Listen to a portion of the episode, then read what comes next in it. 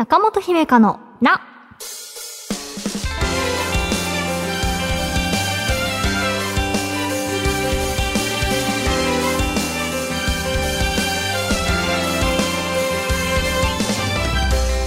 心理カウンセラーの中本姫香です。今回はこんなお悩みから。徳島県ラジオネームプチプチ谷織さんです。中本姫香さん、おはようございます。第93回の放送の中で中本さんが勉強を熱心にやっていなかったと自覚があった時期には悔しさすら持てなかったとおっしゃられていましたが私もそれに似た考え方をすることがよくあります。やらないと決めたことには劣等感も抱かなかったのでメンタルにも負担がかからずその分やりたいことに集中できたのでこの思考には何度も助けられてきました。しかしそのようなことを繰り返してきた代償なのかどんなことにもこれはやらなくてもいい。これは自分には合わないだろう。などととっさに判断を下す癖がついてしまって新しくチャレンジすることにも抵抗が生まれ億劫になってしまいました。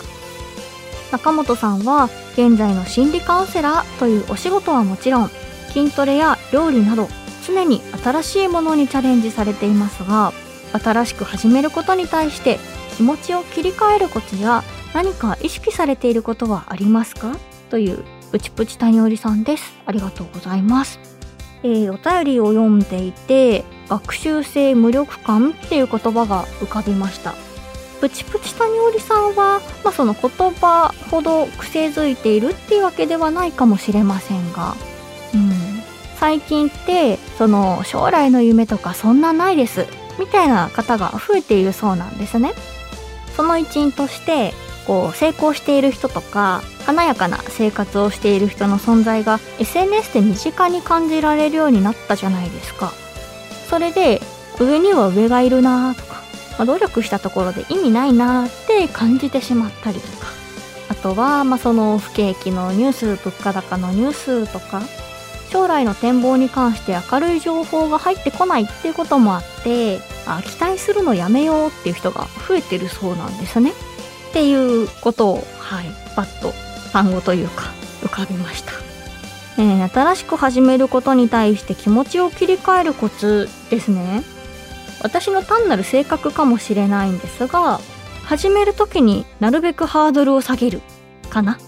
筋トレも料理もそうなんですがあの、やってみたいって思った直感を信じるみたいなことですね。実際それで長く続かないこともたくさんありますが、とにかく飽き性なので、絶対に継続するぞって意気込んじゃうと、どんどん苦しくなってきそうっていうふうに、はい。あんまり今自分に厳しくできない時期だったりするので、英語でマストトゥ、まあ、しなければならないってあのあると思うんですがあのそれすると私義務感でワクワクが減っちゃうタイプなので want to ですね。したいって思えることをやっていたいなっていうのを心がけてます。なのでこのラジオで言ったことの中でもう全然やってないこともあれば意外とどこでも言ってないけど粛々とやってることもあったりするのはなんか want to のやつが残ってるような気がしてます。けどまあやめてしまうのもそれはそれでありかなぐらいの感じでこれは絶対に何が何でも続けるぞみたいにあんまりこう自分の中でハードルを上げないようにっていうのがまあコツなのかな？参考になればと思います、えー、中本姫香のな最後までお付き合いください。私への質問も大募集中です。中本姫香のな中本のツボ中本姫香が一つのテーマでお話をします私の話すことで、えー、気持ちが楽になったり現状を変えるヒントになったりしたら嬉しいです。今回のテーマはこちら。継続。オープニングのお便りとも少し通ずるテーマになりそうだなと思います。継続。今回のね放送がぴったり第100回ということで今日を機にね私も継続について一緒に考えてみたいと思います。前回は集中がテーマでした。中本のツボの。え今回は継続。言うなれば前回が点だとしたら今回は線ですね。勉強も練習も体づくりも何事も継続するのが難しいんですよね。あのオープニングのお便りは始めるまでにハードルが高いって感じることでしたよね。うん。いざ始めたとしてもこう次はね継続できないことが悩みにつながったりっていうことがあると思うので今回は、まあ、継続と、まあ、心理学についてお話ししてみようと思います。えー、まず、まあ、継続に関してあのステップ0というか土台としてですねエネルギーが足りないと継続できないんだそうですエネルギーっていうとあの身体的時間的にもですし精神的なエネルギーも同じくらい大切です。長く続けていきたい習慣がある方や生活を変えようとされている方に対して私はなるべく自分に余裕があるタイミングでスタートしてみましょうっていうことをあのカウンセリングの中でお話をします。忙しすぎる時期とかね体調が芳しくない時期っていうには継続するだけのエネルギーが湧いてこない場合がありますよね。それでこう長く続けられなくなったことで自分に自信がなくなっちゃったとか、まあ、例えばその勉強に対するネガティブなイメージがついちゃったっていうことはできれば、まあ、避けられるなら避けたいなと思うのでなのでこう例えばスケジュールが割と空いてる時期。期末テスト終わった、まあ、夏休みの時期から始めてみるのどうですかとかっていうような提案をすることがあります。えー、まあなので、まあ、土台としてエネルギーがちょっとあるよっていう状態であること。えー、ステップ1としては、誰かに宣言するってことですね。これは良し悪しがありますが、メリットを上げるとすると、自分のモチベーションが上がるとか、周りが協力や応援をしてくれるかもしれないっていうことです。逃げられない、まあわけではないですけれど、みんなに言ったしね、やらないとかっこ悪いかって思うタイプの方には宣言するの有効だと思います。禁酒とか禁煙だったら周りの人の目が抑止力になってくれますよね。なんで喫煙所いるんだい？みたいなのとかね。あなたはノンアルビールだよね？みたいなのとか。で、そうですね。あの、まあ、よしあしって言いましたが、まあ、心配な点としては、プレッシャーになりすぎちゃったり、まあ、言ったこと、周りが知っているっていうことが過度なストレスになってしまうタイプの方だったら、義務感がね、強くなりすぎちゃうので、そこは自分の性格を考えて、少し軌道に乗ってきたところで宣言するっていうのもありですね。1週間ぐらい誰にも言わずに禁煙できたから今後もやっていけそうだなって思ったところで宣言するとか、まあ、有言実行っていう言葉がありますが言わずにね陰で努力できる人はそれはそれでかっこいいなって私は思うんですけれどその、まあ、ステップ1の誰かに宣言するっていうのが、まあ、私の場合大学に入学した時通信制だったんですけれど途中で退学する人の割合も結構多いっていうのを耳にしたんですね。だから、あの、言わないでひっそり言って、きっと私にはできないなと思いまして、あの、なので先ほどの前者の言った方が燃えるタイプ。かっこつけというか、はい、っていうところがあるので、宣言した方が燃えるかなって思って、今在籍してますよっていうことを世間様にも言っちゃおうと思って、プロフィールに書いたっていうことがありました。実際なので、単位取るのに向けてね、勉強するのしんどいなって時期にも、いやーでも卒業まで頑張るって言ったしなみたいな、はい、私のプライドが高いところが、えー、功を奏して、この作戦は成功したので、誰かに宣言するっていうのも継続をしていく上で有効かなと思います。えー、それができたらステップ2、仲間同士を作るっていうことです。これは、まあ、オンラインサロンとか、あるいはその習慣化アプリとかがあるんですね。例えば、ミンチャレっていうアプリがあったりして、その同じ志を持った人たちでグループを作って、情報を共有して励まし合っていくっていうものなんですけれど、まあ、オンラインサロンとかもちょっとそんな節がありますよね。同じ目的を持った人たちで、あの、グループ作ってっていう。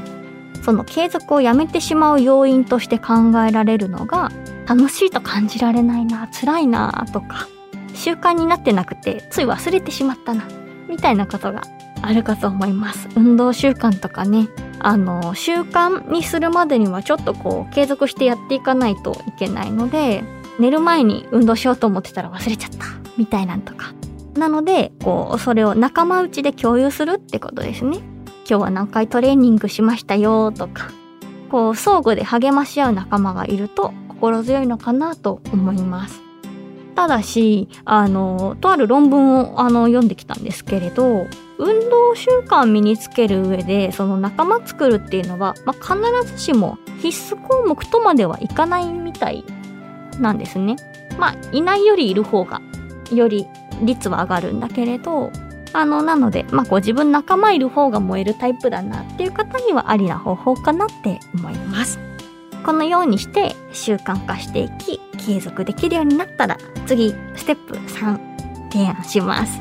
それは目標設定を都度見直すです。最初の頃に比べてね、例えば30分勉強し続けることが苦ではなくなってきたなっていうのだとしたら、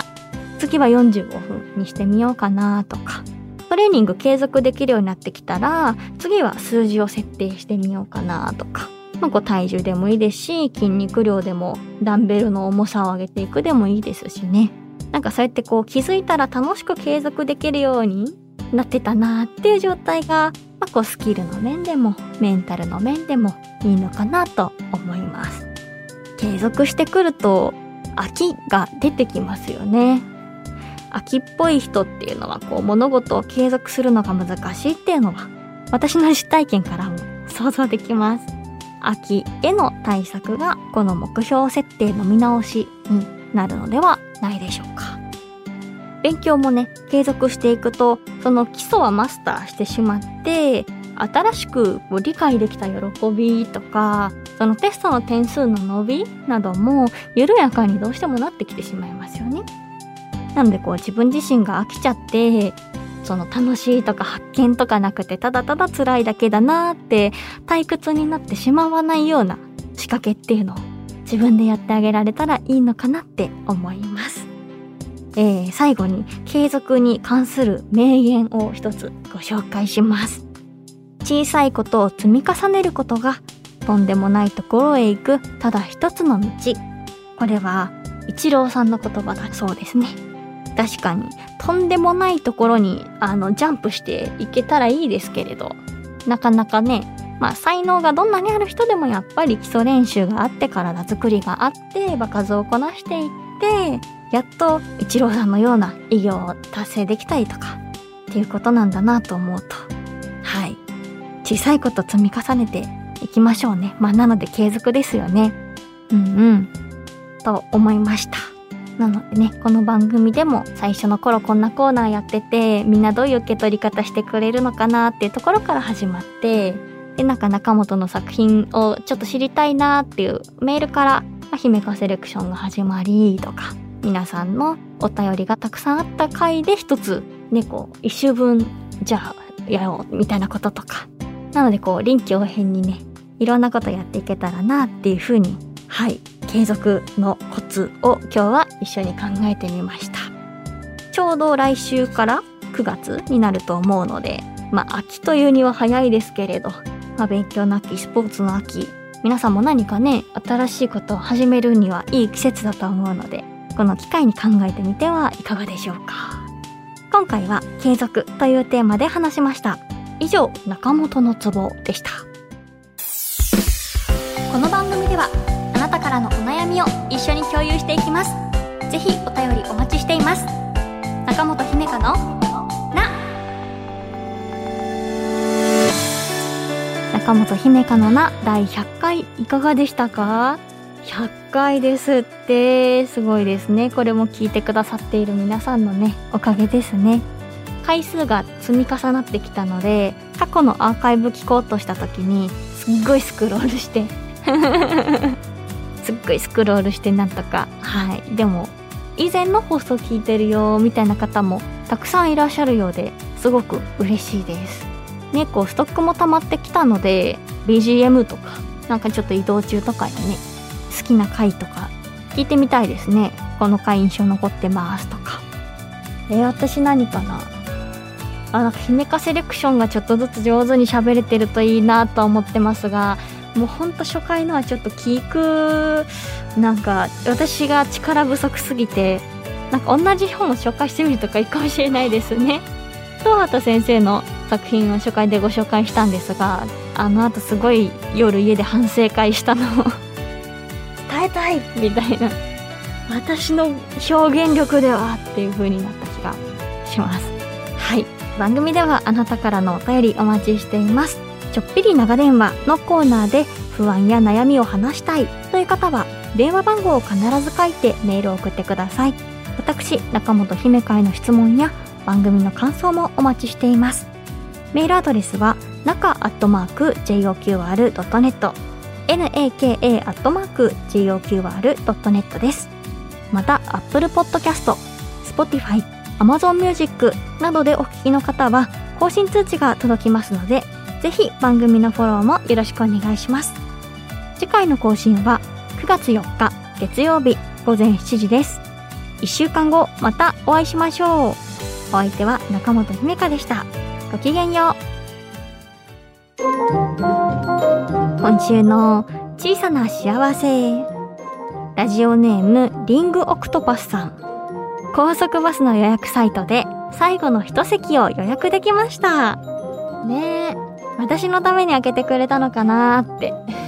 なりますね。いいですね。